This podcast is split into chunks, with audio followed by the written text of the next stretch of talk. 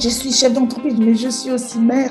On n'est jamais seul. Notre Père est avec nous et qu'on n'hésite pas à se tourner vers lui quand on a besoin de conseils, parce qu'il est toujours là.